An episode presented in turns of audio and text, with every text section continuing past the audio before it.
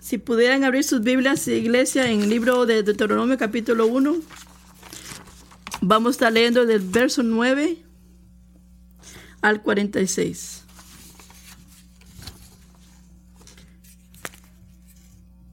Esta es la palabra de Dios, que con misericordia se dirige a nosotros esta mañana.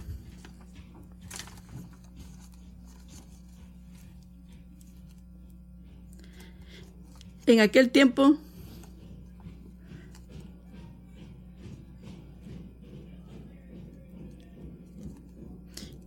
yo, en aquel tiempo yo no pude ver la cara de todos ustedes, el Señor su Dios los ha multiplicado. Y llegamos a Cadet Barnea.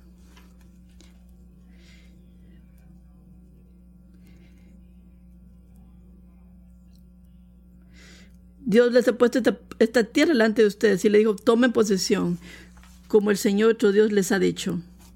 No tengan temor, ni se, ni se desanimen, porque todos los que se acercaron a mí dijeron, envíanos hombres delante de nosotros, que ellos exploren la tierra y nos traigan las noticias del camino por el cual hemos de salir de las ciudades a las cuales entraremos.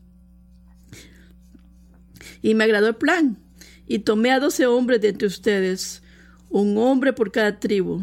Ellos salieron y subieron la región montañosa y llegaron hasta el valle de Escol y reconocieron la tierra.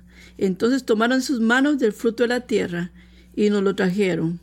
Y nos dieron un informe y dijeron, esta es una tierra buena que el Señor nuestro Dios nos da. Sin embargo, ustedes no quisieron subir y se rebelaron contra el mandato del Señor su Dios, murmuráronse en sus tiendas y dijeron, ¿por qué el Señor nos aborrece? Nos ha sacado la tierra de Egipto para entregarnos en manos de los amorreos y destruirnos. ¿A dónde subiremos? Nuestros hermanos nos han atemorizado diciendo, el pueblo es grande y más grande que nosotros. Las ciudades son grandes fortificadas hasta el cielo. Y además vimos a los hijos de Anac. Entonces yo les dije, no tengan miedo, el Señor su Dios va delante de ustedes. Él peleará por ustedes, así como lo hizo delante de los ojos en Egipto, en el desierto, donde ustedes han visto que el Señor los llevó con un hombre, como un hombre lleva a su hijo, por todo el camino que anduvieron hasta llegar a este lugar. Con todo esto, ustedes no confiaron en el Señor su Dios, que iba delante de ustedes en camino para buscarles un lugar donde acampar, con fuego de noche y una nube de día, para mostrarles el camino por donde debían de andar. Entonces el Señor oyó la voz de ustedes y se enojó y juró, ninguno de estos hombres verán, de esta generación verán, verá la tierra, excepto Caleb, el hijo de Jefone. Él la verá, él y sus hijos. La daré la tierra en que han pisado, pues él ha seguido fielmente al Señor. El Señor se enojó contra mí por causa de ustedes y dijo, tampoco tú entrarás. Josué, hijo de Nun, que está delante de ti, él entrará. Anímale, porque él hará que Israel la posea. Además, en cuanto a los pequeños, que ustedes que dirían que vendrían a ser presa a sus hijos, que hoy no tienen conocimiento ni del bien ni del mal. Ellos entrarán, y a ellos yo les daré la tierra y ellos la poseerán. Pero ustedes vuélvanse y vayan hacia el desierto por el camino del mar rojo. Entonces ellos respondieron, hemos pecado contra el Señor nuestro Señor. Subiremos, esperemos tal como el Señor nuestro Dios nos ha mandado. Y cada uno de ustedes se puso sus armas de guerra y pensaron que era fácil subir a la región montañosa. Pero el Señor les dijo, no suban ni peleen, pues yo no voy a estar con ustedes para que no sean derrotados por sus enemigos. Así que yo les hablé pero ustedes no me quisieron escuchar. Al contrario, se rebelaron contra el mandamiento del Señor y obraron con orgullo y subieron a la región montañosa. Los amorreos que moran en aquella región montañosa salieron contra ustedes y los persiguieron como lo hacen a las abejas, y los derrotaron hasta ser Nahorma. Entonces volvieron y lloraron delante del Señor, pero el Señor no les escuchó, ni les hizo caso. Por eso ustedes permanecen en Caes muchos días, los días que pasaron allí. Quiero empezar haciendo una pregunta. ¿Qué es? ¿Qué es lo más peligroso que un hombre ha enfrentado? Lo más terrible. De todas las cosas que enfrentamos, desde la historia de la creación, ¿cuál es lo más peligroso que puede enfrentar nuestra vida? Algunos dirían, quizás por el siglo pasado, quizá una guerra, quizá usted tenga una alergia, unos no tener clines, quizás manejar bajo la influencia de las drogas, quizás un oso salvaje. Como residente de Virginia, eh, la población de acá es 95% son eh, avispas. Algunos quizás vayan más internos con sus respuestas. Quizás sea que te haga un bullying.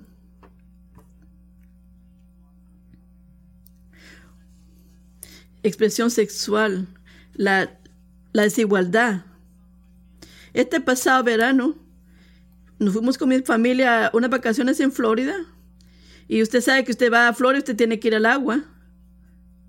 Así que nosotros como buena familia fuimos a la playa. Fuimos a la, no fuimos a la playa, fuimos a la piscina. Aquí estamos en la piscina y Porter tiene dos años. Y una piscina para un niño puede ser muy maravillosa o puede haber un momento de muchos gritos y, y lloro. Así que Porter está en esta piscina y yo lo estoy sosteniendo entre el agua. Y yo lo estoy sosteniendo, estoy tratando. Y yo le estoy diciendo, Porter, ven, ven, mira el agua. Y él no, no lloraba, gritaba, lloraba lloraba, dale. Papi, déjame que te agarre, papi, déjame que te agarre. Y en la percepción de Potter, que el gozo de la palabra, para él la percepción era que si él, para estar en la piscina, su gozo, su deleite en la piscina era estar agarrado a su papi. Así que era la presencia mía y su cuidado que, que si yo no estaba ahí, que si yo no estaba ahí, era una presunción sentir que él estaba seguro. Y, y por no hacía nada por mitigar ese miedo que tenía de, de no estar agarrado de mí pero era más que yo lo tuviera sostenido, que lo tuviera agarrado. Y esa es la respuesta a la pregunta que les quiero presentar esta mañana. La gran, la, el peligro más grande que puede tener un ser humano es la incredulidad. Este pasaje que esta mañana vamos a estar estudiando puede ser uno pasajes quizás de los más puede ser una vívida muestra de la, de la incredulidad. Si vemos al jardín en Edén, vemos un Adán y a Eva que Satanás les tiene con una pregunta. ¿De verdad eso dijo Dios? La, la incredulidad es, es una raíz. Cuando Sara le prometen a un hijo y ella se ríe. Y eso nos muestra la incredulidad, la incredulidad espiritual. Ella miraba la limitación de su edad, cómo era que le iba a pasar, si, cómo es que Dios puede hacer algo así. Sí. El Tomás de los evangelios, oh no, Dios está vivo, no, pero si yo lo vi, yo lo vi que murió. Y Jesús le dice, toca mi costado. Y Pedro cuando camina en el agua y se, y se sobrecoge de, de temor. Y también sintió temor. Rodeado de temores, circunstancias. En Marcos 9 habla Jesús a un papá de que, un, que tiene un hijo que está endemoniado y le dice, y le dice al papá, todo es posible para los que puedan creer. Y el papá que le contesta, yo creo, ayúdame, ayuda a mi incredulidad. La incredulidad espiritual también nos rodea hoy día. Cuando creemos en, cuando pensamos en evangelizar, no se trata de una, metodología eh, normal. Ser excelente en evangelismo sí importa. Pero, pero si nosotros solamente le dijéramos a la persona, si tú tuvieras, tuviera la información que tengo, eh, pero cada rol que Dios nos ha dado para que podamos funcionar como empleado o como empleada o como empleador, un esposo, una esposa, una iglesia local, todas las cosas que nosotros, los pecados que enfrentamos, son relacionados con la incredulidad espiritual. Así que la incredulidad espiritual es una, es una buena pregunta que debemos hacernos como grupo. En Juan 16, Jesús nos dice que Dios iba a convencer al mundo de pecado. ¿Por qué? Porque ellos no creían en mí, en Jesús. Mi definición de incredulidad espiritual es esta. La, mi definición es espiritual, incredulidad espiritual es no confiar en que Dios dijo que Él es y que cumplirá sus propósitos y promesas que dijo que lo haría. La incredulidad espiritual es no confiar en que Dios es quien Él dijo que Él es y que cumplirá sus propósitos y promesas como dijo que lo haría. Así que mientras navegamos este pasaje, eso es lo que nosotros queremos llevarnos. Esa debe ser nuestra respuesta. ¿Cómo respondemos a la incredulidad espiritual? Como le pasó a Israel. Confiamos en Jesús, Rey, como con, todos estos temores, porque hoy Él es el Señor que poderosamente te salva en el Evangelio y se preocupa amorosamente de todas tus necesidades. Nuevamente, confía en el Rey Jesús con tus temores de hoy, porque Él es el Señor que poderosamente te salva en el Evangelio. Independientemente de las circunstancias que estamos pasando, debemos recordarnos que el remedio de la incredulidad espiritual es creer de que Dios es quien dijo que Él es y que Él hará. Él hará lo que dijo que va a hacer. Él es digno de mi confianza. Y Él está cerca. No importa qué tan cerca yo lo sienta. El remedio para nuestra incredulidad espiritual es saber que Dios es quien dijo que Él es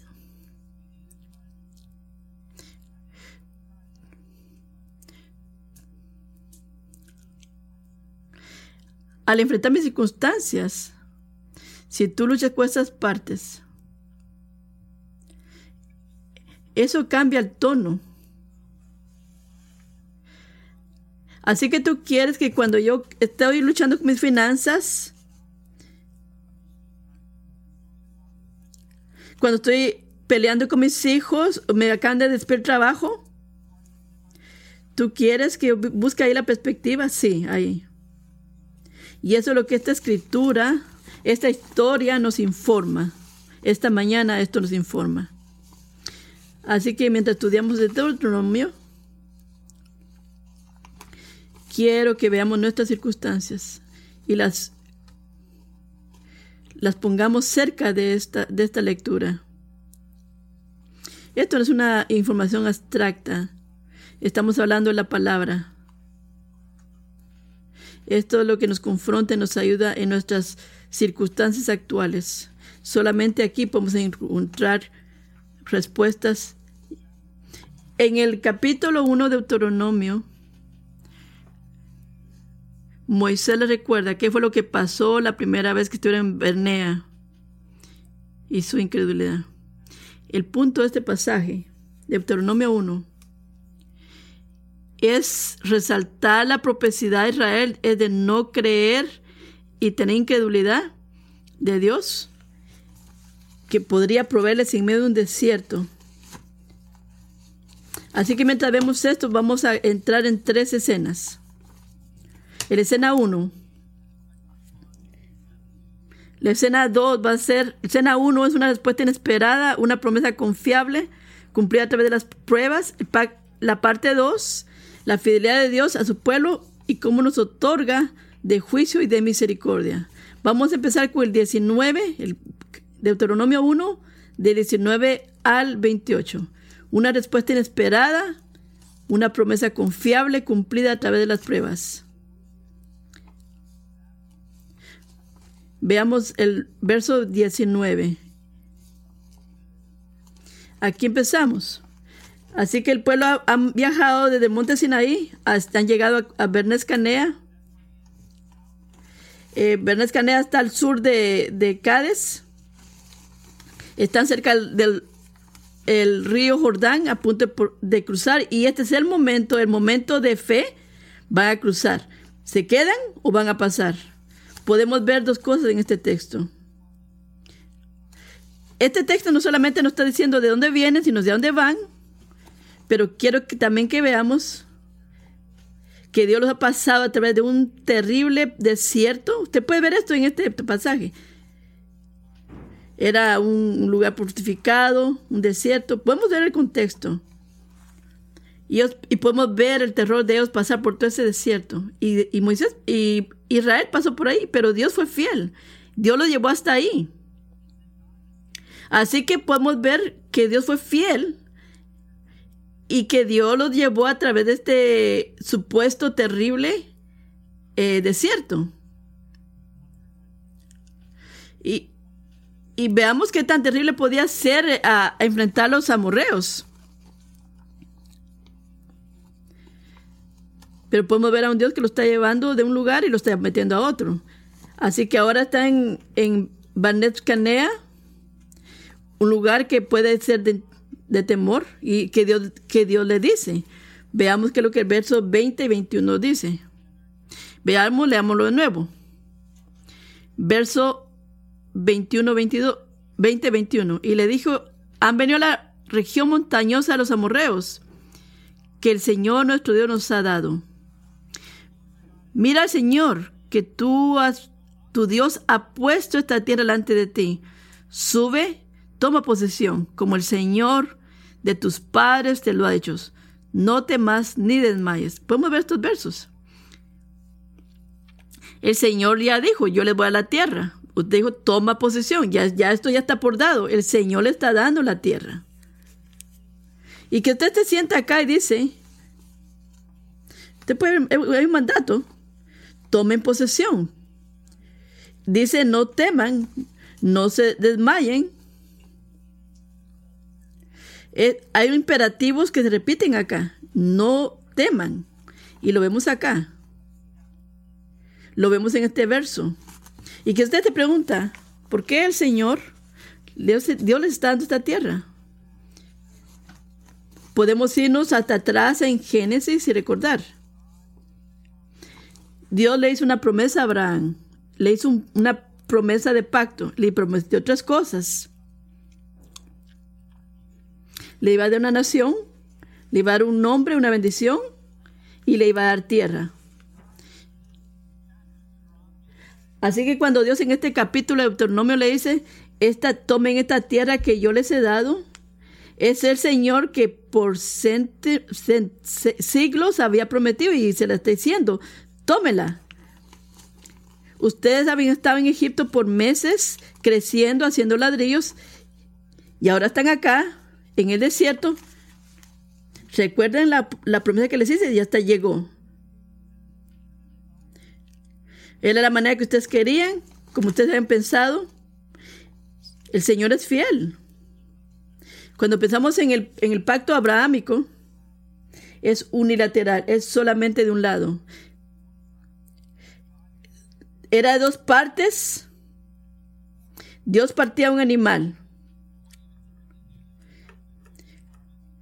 Quizás típicamente lo que yo haría en una promesa, yo y Yash lo queremos, nos haramos de la mano y yo me y, y decir yo me yo te prometo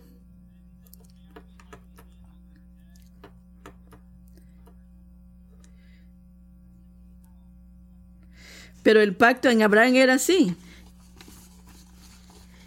Abraham se duerme, Abraham duerme y Dios aparece y dices, la promesa no estaba hasta en Abraham, porque Dios dice que Él está haciendo promesa. ¿Ves lo que vemos acá?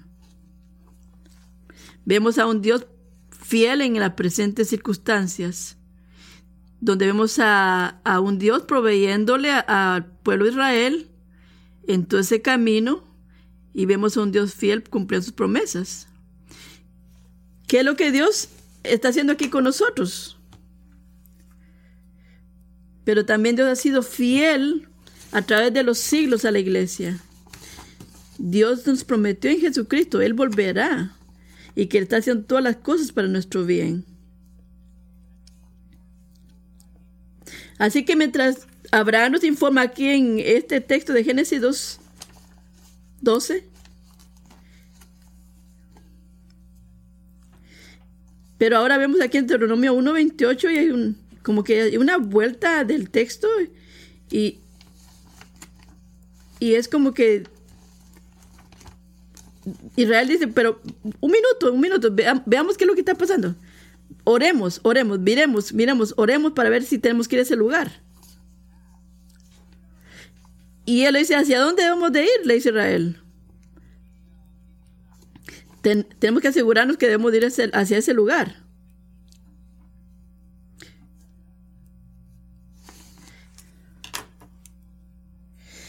El punto era que los que la gente que querían no pasar, tener que pasar por donde están los, a, los amorreos.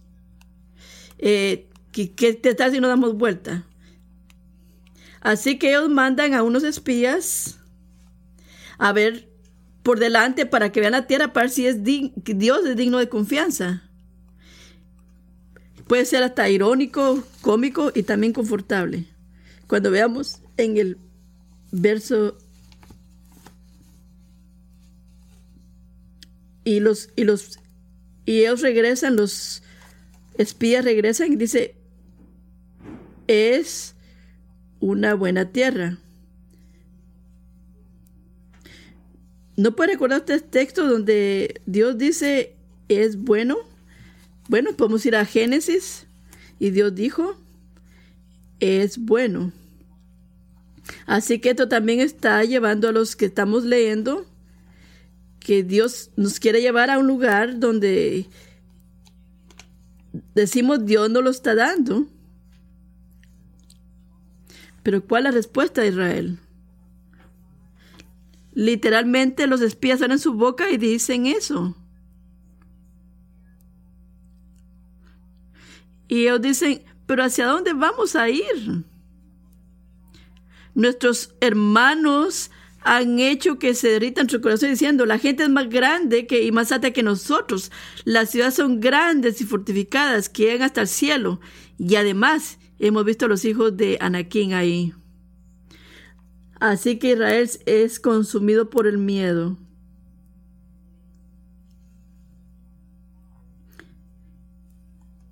Y su habilidad de ver la promesa de Dios de su cuidado.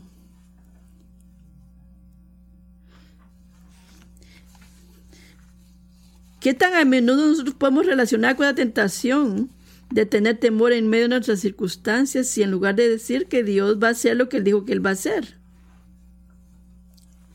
Eso podría significar un buen sumario de las cosas que nosotros hacemos.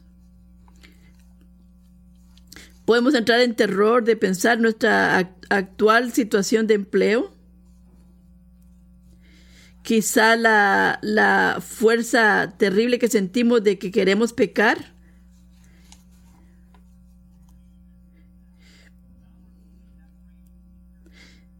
Dios no va a quitar esa gran tentación y quizás Dios te ha metido allí y para que pases por allí Dios los lleva a Israel a través de Egipto, a través de, del desierto y, y en Canaán. Y Dios en todos estos lugares fue fiel. Así que pueblo, en medio de nuestras circunstancias podemos ver que Dios es fiel. Nuestras circunstancias pueden tentarnos como la serpiente que nos tentó en, en, en Génesis 3. Y nosotros podemos decir, si Dios hubiera visto la circunstancia, si Dios hubiera visto lo que iba a pasar en el 22, no creo que Dios pueda redimir lo que está pasando, no creo que Dios esté trabajando para mí, todo está perdido. ¿Será que Dios solo me salvó para que yo pueda sufrir con este pecado? ¿Que yo sufra con estas circunstancias? ¿Que yo esté en esta miseria? Y quizás mis pecados fueron perdonados, pero mi vida. ¿Ustedes han visto qué tan altos son los amoritas? ¿Han visto qué tan altas son las ciudades? Yo no puedo, yo no puedo ponerme en tu voluntad, Dios. No puedo moverme de mis circunstancias. ¿Has visto mi matrimonio? ¿Has visto las horas que paso trabajando? ¿Has visto las horas que estoy, estoy luchando con esta situación? Definitivamente, Señor, tu presencia no está acá. Yo estoy acá. Y lo mismo que muestra Israel, que les faltaba, también lo mismo que nos pasa a nosotros. Podemos dudar a la luz de nuestras circunstancias. En este, en este cuarto.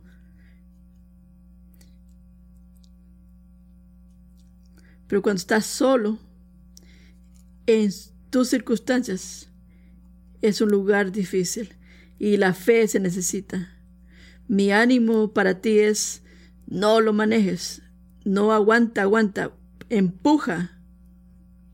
No, mi punto es que podemos confiar en, en Jesús, en que sus promesas no son como papel que se van a ir volando. No.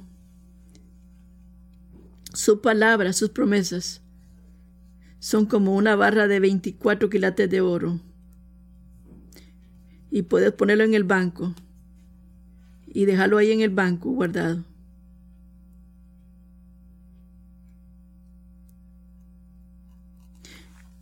Otra cosa que este pasaje nos dice para que nos, que nos comenzamos como creyentes, que las cosas que el pueblo no podía ver, también lo mismo que nosotros no podemos ver.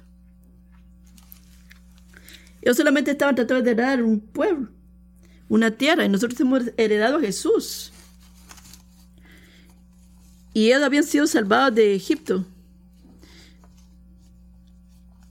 Nosotros fuimos salvados del salvados y sabemos que el pecado y la muerte fueron vencidos.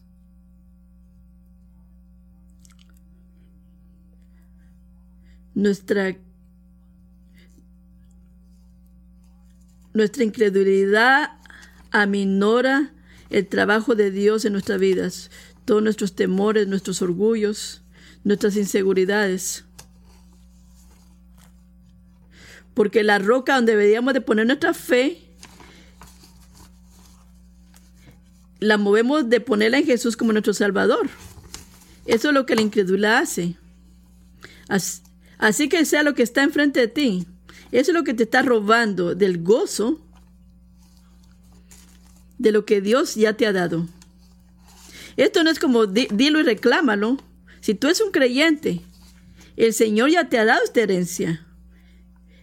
Si puedes ver a Israel, ya ellos, ellos, Dios era el Dios de ellos, ya se los había dado, pero no lo podían ver.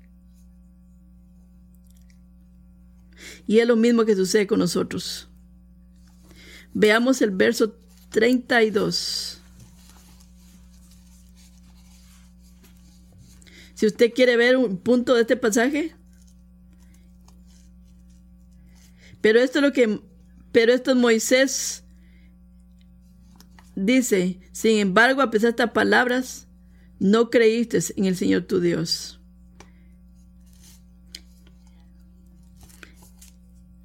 Historia y la historia de Israel es de incredulidad. Es una alegoría para nosotros. No es para que nosotros eh, reclamemos una tierra o nuestras circunstancias. Cuando leemos en el verso 19, vemos la descripción de los de las circunstancias que estaban viendo con los amoritas. La tierra es una cosa muy pequeña que se menciona. El punto principal es que se nos manda a tener fe y a pelear en contra de la incredulidad. Pueden confiar en mí, puedes confiar en mí. Puedes confiar en mí a través de, los, de las guerras de, de estas naciones. Es que Dios nos quiere poner en un lugar de dependencia de Él.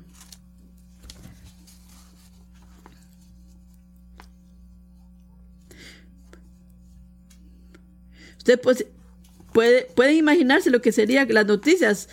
Millones y cientos de israelitas y medio desierto. Culebras y, desierto y, y frío y hambre. ¿Será que van a sobrevivir?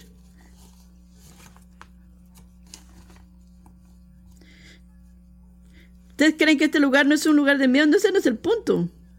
Hay dos caracteres acá. El Dios que es fiel y el, un pueblo de Israel que es infiel. ¿Cómo diría nuestro periódico de hoy día para nosotros? Señor, esto, esto es una locura, se me sale, de la, se me sale contra.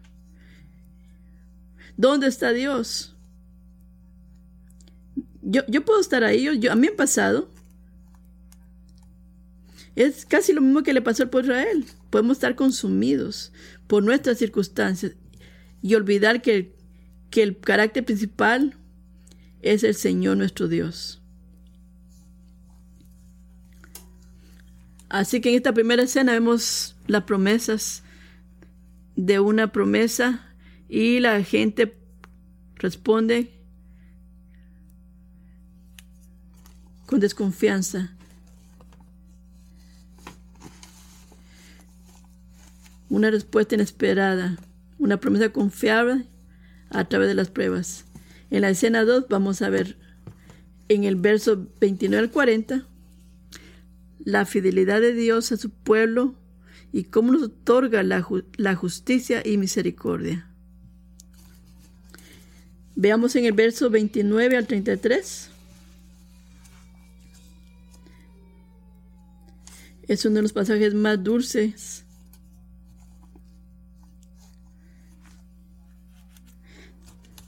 Describe a Dios como un guerrero, como un guía y como un padre. Y cristiano. Y eso no es menos relevante para nosotros en el día de hoy. Nosotros vemos a un Dios Padre que nos guía. Entonces vemos a Dios que va delante de Israel. Es, es Él el que va a pelear por Israel. Es Dios quien va a ser fiel a Israel. Israel ha sido infiel en no creerle a Dios, pero Dios ha sido fiel y, digno de confianza. Dios no solamente tiene integridad, tiene poder. Usted y yo puede ser que tengamos un poco de integridad, pero no tenemos poder para hacer que las cosas sucedan. Pero Dios es digno de confianza, como y Él también es el Señor Dios, que es poderoso. Capaz de hacer lo que Él dijo que va a hacer, sus promesas, que nos ha guiado amorosamente. Y en este pasaje, como un padre que guía a su hijo, así Él hace por su iglesia. Muy a menudo a nosotros nos sucede y pensamos, ah, y nosotros decimos, ay, un pueblo tan infiel como Israel, que Dios les acaba de prometer y Es como ese acuerdo de las aplicaciones que uno baja, que uno no lee el, acuerdo y uno dice, oh, ya me metí, ya me metí en esta, en esta relación, gente infiel. No puedo creer que lo haya hecho. Y puede ser que seamos tentados así y pensar que Dios no nos ama.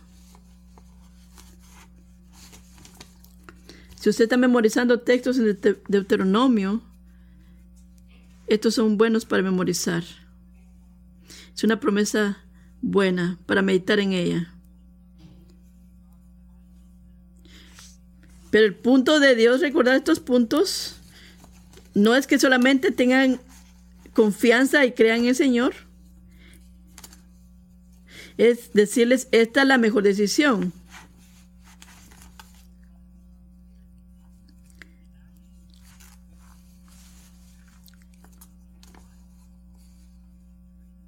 Así que podemos ver que incredulidad espiritual puede ser una afrenta a Dios. No era que ellos se podían quedar en neutral a Israel. Oh, no importa. Ellos habían puesto, habían movido su fe, estaban haciendo mal juicio. Así que vamos en el 29 al 33 y la respuesta es la respuesta de lo que sucedió. Es lo que va a ocurrir por su incredulidad. Pero esta es una de mis partes favoritas. Quizás si no se puede, mejor puede poner mejor que esto para sus referencias. Hay tres grupos, hay tres grupos de personas que van a recibir misericordia. Caleb, Joshua y Josué. Caleb. Vemos que Dios en su misericordia permite que le entre la tierra.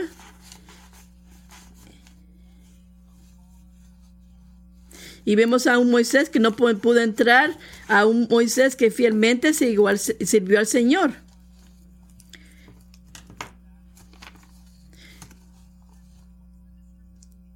Pero ¿cuál es la descripción de Caleb? Él fielmente siguió al Señor. ¿Por qué no dice que creo en el Señor?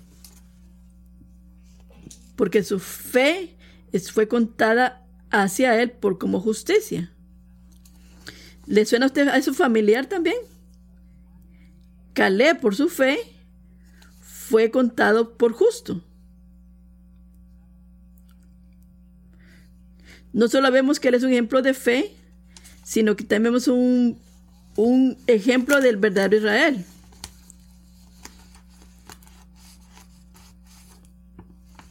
Vemos a un, Israel que tenía que ser eh, circuncisado en la carne y otro que tiene que ser circuncisado del corazón. Vemos a uno que ha sido cambiado el corazón. Y si usted no, sabía que, Caleb no era totalmente israelita, No, Caleb, yo creo que tú estás inventándote cosas.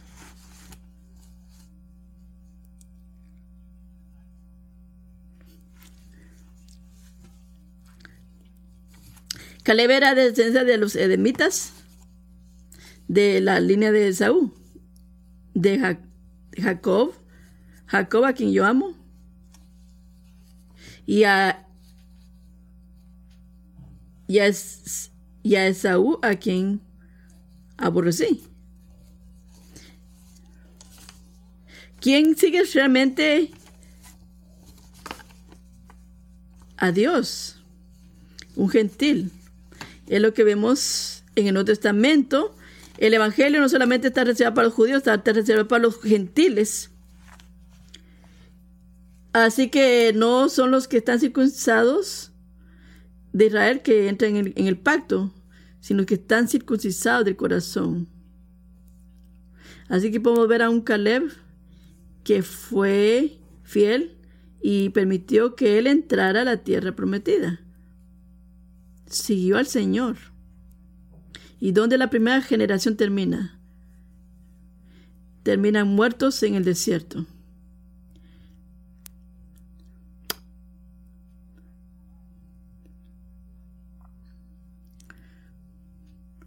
Pero la fe de Caleb no le pudo salvar, pero hay, una fe de alguien que nosotros nos salva, que murió por gente incrédula. Es Jesucristo. Por su justicia nos representa para que no podamos estar en el desierto, no tengamos que ir por un desierto, no tengamos que morir en un desierto. Qué gran Salvador servimos. Que el Dios que nos, que nos cuida, que pelea, que se preocupa por nosotros. Él mismo moriría por nosotros.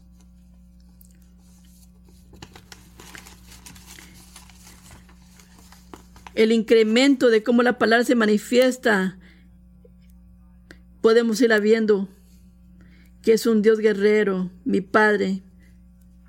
Y pero después vemos a un hombre que que, se convirtió en hombre, que vendía por mí. El Evangelio es buenas noticias. Y el Rey Jesús es digno de nuestra confianza.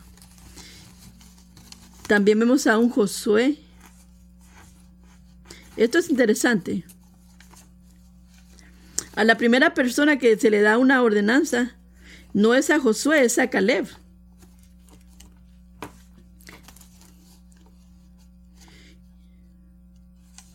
Y, quizás Moisés ni se imaginaba que era una, por una inspiración del Espíritu Santo que, era como una semejanza del Evangelio.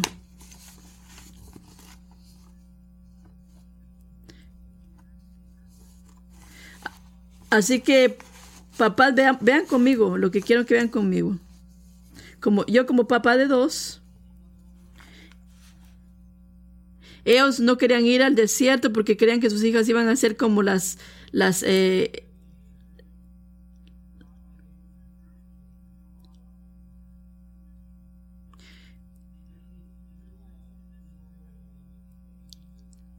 Los israelitas en este tiempo, ellos estaban buscando una manera de no tener que ir al desierto.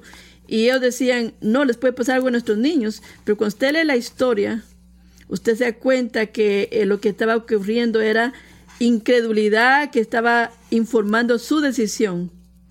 Pero estaba realmente escondiendo tras una, a una supuesta religiosidad.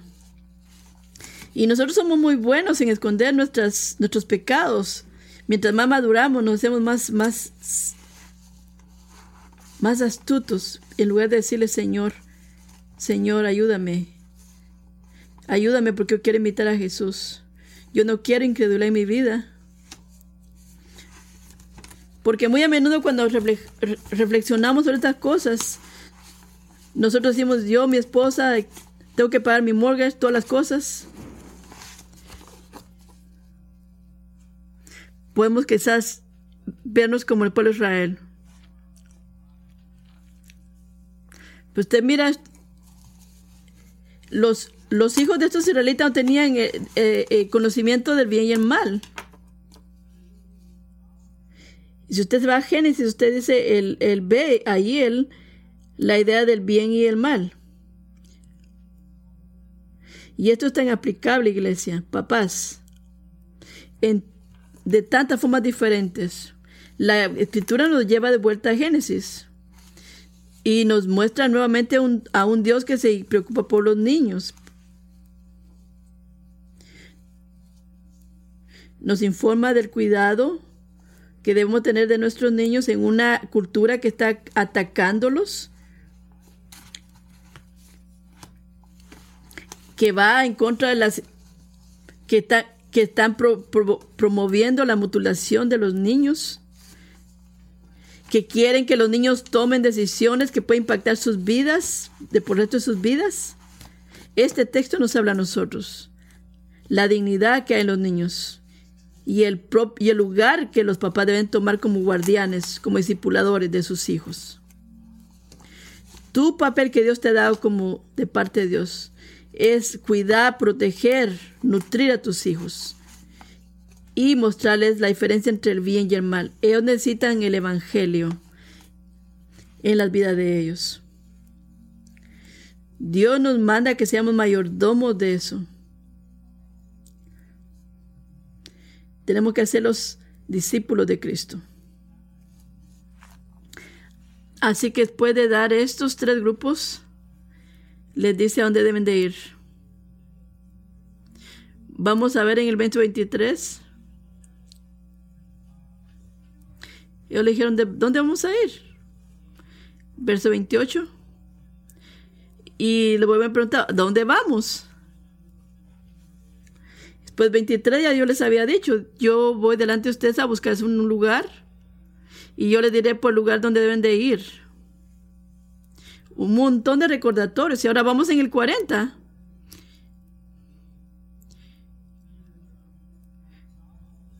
Dios estaba claro en el ayer y ahora le voy a aclarar. Los planes no han cambiado. Ahora están llegando al Mar Rojo. Esto, esto nos lleva a, otra vez a, Egipto, al Mar Rojo, al, a la esclavitud.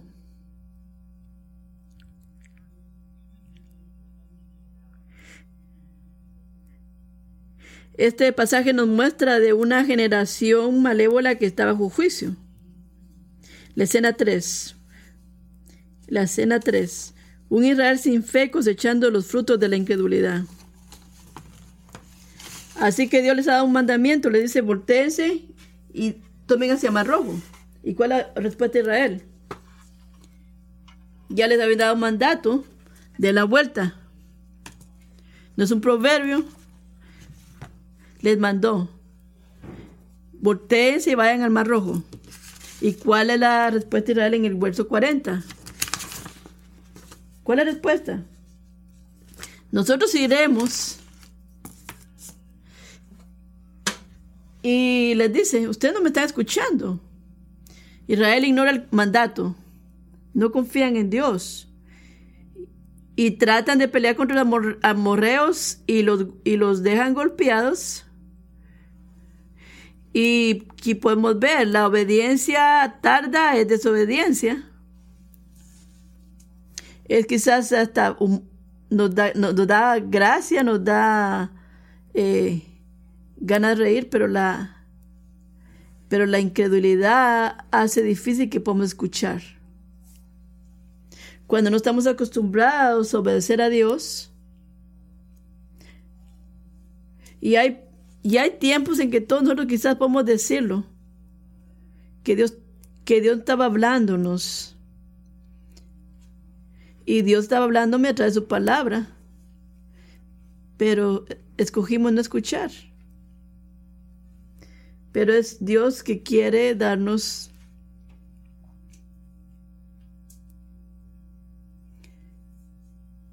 Dios quiere que estemos apegados a Él. Y no hay lugar más seguro que estar que estar pegados a Dios. Podemos ver también aquí una actitud de presunción. Cuando vemos en los diez mandamientos, vemos al tercer mandamiento.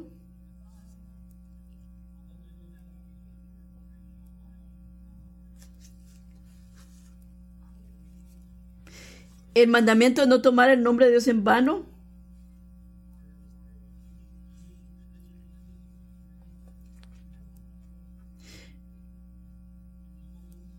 Lo que vemos acá es un Israel rompiendo ese mandamiento, porque Dios está con ellos, pero no está ahí. Y podemos ver de Dios dijo, voy a estar aquí. Así que nosotros tenemos que tener cuidado de cómo eh, hablamos, porque es una cosa seria decir algo cuando la palabra no lo ha dicho.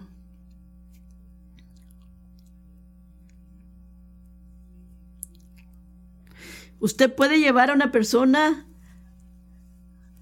a una persona a la confusión cuando cómo testificamos del Señor si no estamos diciéndolo correctamente. Israel después de esto regresa y lloran. Y Dios hace lo que Israel había hecho con ellos, no los escucha. Y eso también se aplica a nosotros, ahora mismo. Para aquellos que no conocen al Señor, ahora mismo.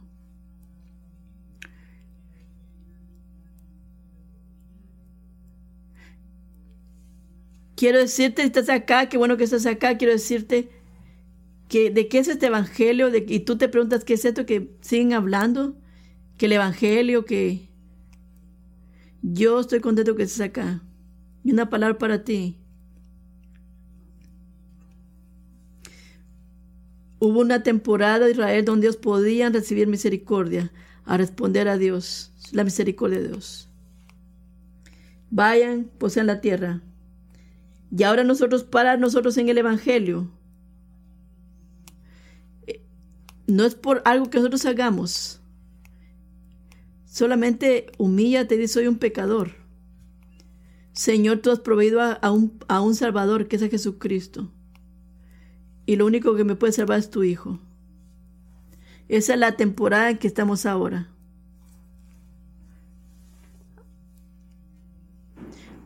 Así como le pasó a Israel con Dios en la tierra prometida, habrá un día que a Dios no nos va a escuchar. Dios nos va a escuchar.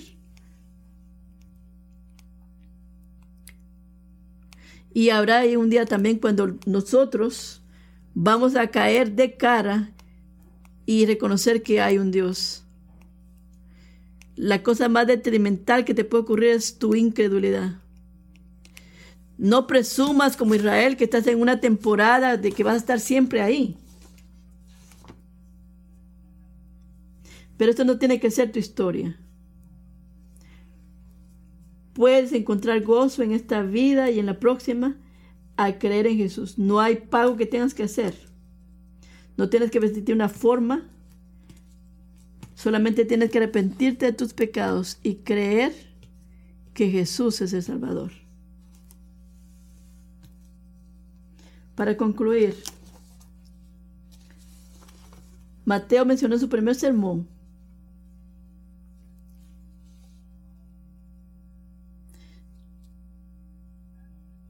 Mateo mencionó que el, que el libro de Deuteronomio es una serie de sermones y que también era una forma como hacían los, los, eh, los pactos o los negocios en aquel tiempo.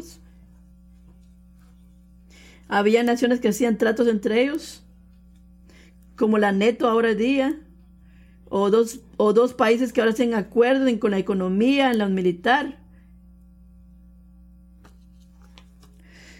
Naciones que tienen similares deseos, eh, planes. Así que los, los tratos entre los hititas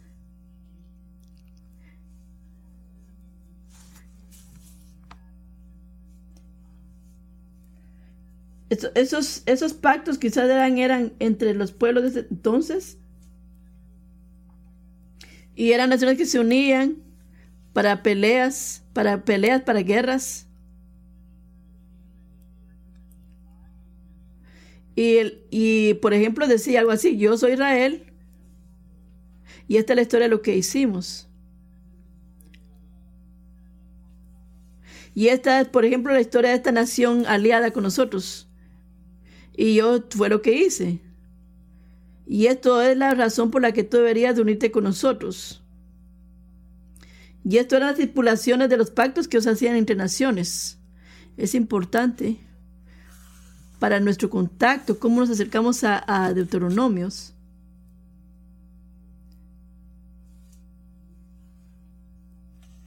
De cómo luce el mundo y cómo, lo, cómo Moisés nos está pastoreando es un, eh, podemos ver que en este caso es un pacto de un solo lado. Que Dios dice, mira, yo soy de una confianza. Habiendo hecho eso, esta historia es, no es, no es, es un contexto de infidelidad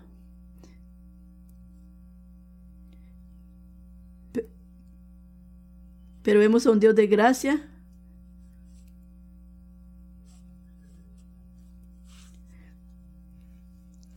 Pero si estudiamos los, los eh, acuerdos entre naciones, tenemos un trato mucho, mucho mejor en la cruz de Jesucristo.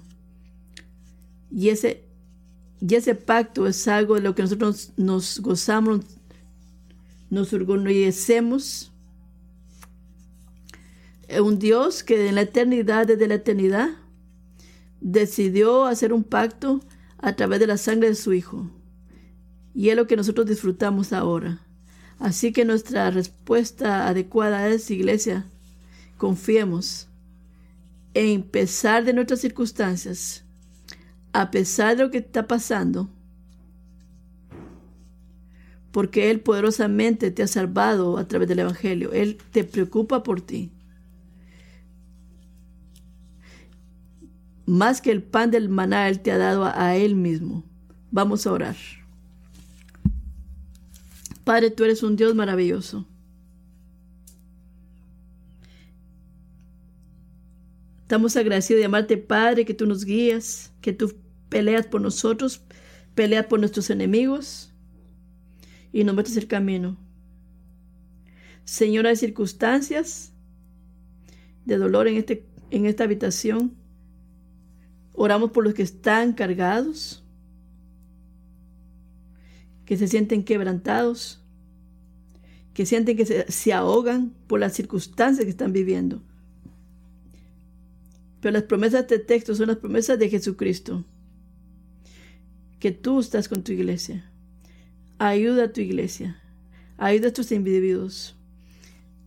Dales momentos de tu intervención. Tú no estás enojado con nosotros, tú te preocupas por nosotros. Tú nos das esta historia no para decir que estás enojado con nosotros, sino para darnos confianza. Gracias Señor, en tu nombre oramos. Amén.